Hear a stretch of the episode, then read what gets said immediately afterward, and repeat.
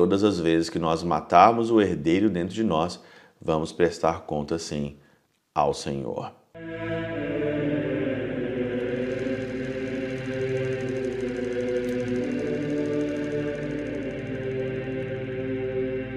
Pai, do Filho e do Espírito Santo. Amém. Olá, meus queridos amigos, meus queridos irmãos. Nos encontramos mais uma vez aqui no nosso Teoses. Viva de Coriésio, Percor Maria. Nesse dia 1 de março de 2024, estamos começando hoje um novo mês aqui, o mês de março, nessa sexta-feira. Já aí, nesse mês, nós vamos viver a Semana Santa e vamos, vamos viver também a nossa Páscoa. Bem-vindos então aí nesse novo mês aqui, o mês de março. Super interessante é que nós estamos lendo aqui no Evangelho essa semana várias é, parábolas, né? É, ontem foi aquela parábola do rico e do Lázaro e hoje Jesus ele apresenta para nós aqui uma outra parábola, a parábola dos vinhateiros suicidas que nós aqui costumamos chamar, que é de Mateus, capítulo 21, versículos 33 a 44, termina depois com os versículos é, 46 e 47.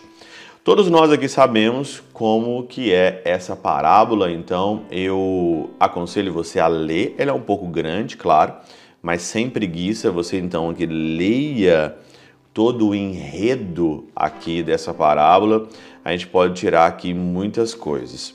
Mas eu aqui lendo a Catena Áurea e principalmente achando uma interpretação segura para meditar essa parábola, eu encontrei aqui é, Rabano Mauro, que comenta o seguinte aqui, que ajuda muito a gente a achar um caminho para a meditação, para entender essa parábola ele fala do sentido moral da parábola. Diz assim: Em sentido moral, a cada um é entregue uma vinha para ser cultivada. Quando se administra o sacramento do batismo, para que trabalhe por meio dele. No nosso batismo, nós aqui, ou foi dado a nós, uma vinha para ser cultivada. E que vinha é essa? A minha vida. A minha vida. As pessoas hoje, elas acham que elas não vão prestar contas no final. Foi aqui o que aconteceu nessa parábola dos vinhateiros. Eles achavam que iam arrendar ali, ah, essa propriedade que é minha. Então, quando foi o acerto de contas, eles fizeram de tudo, mataram os primeiros, mataram o segundo e depois, quando veio o herdeiro, eles também mataram o herdeiro, lembrando aqui, parafraseando ou fazendo uma analogia com a morte de Jesus na cruz. Mas hoje as pessoas elas acham que elas não vão prestar conta dos seus atos. Tudo que você faz aqui, tudo que você faz tanto para bem como para mal, você um dia vai ter que prestar contas disso e as pessoas não sabem. É enviado um servo, outro e um terceiro, quando lemos o que a lei, o salmo e a profecia dizem em virtude de cujos ensinamentos deve-se obrar bem. Mas o enviado é morto e expulso, se despreza sua pregação, ou, o que é pior, se blasfema contra ele.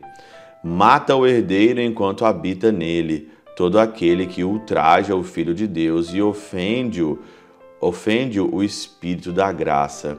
Quantas vezes nós também matamos o herdeiro em nós? Quando nós desprezamos o Senhor, quando nós não damos ao Senhor o devido merecimento e a devida adoração, quando nós não oferecemos o nosso fruto da nossa vida da vinha para o Senhor, nós ofendemos o Senhor, desprezamos a sua pregação, desprezamos a igreja, desprezamos tudo e o que, que acontece dentro de nós? Matamos o herdeiro dentro de nós. Uma vez eliminado o mal cultivador, a vinha foi entregue a outro, quando o dom da graça, que o soberbo despreza, é acolhido pela humildade, pela humildade, pela o humilde. Quantas vezes, meus irmãos e irmãs, quantas vezes nós matamos o herdeiro dentro de nós? quando nós desprezamos a palavra, quando nós fechamos a nossa bolha, quando nós estamos simplesmente dentro de nós, quantas vezes nós matamos o herdeiro dentro de nós? E quantas vezes nós achamos que nós não vamos prestar contas da nossa vida? Vamos sim.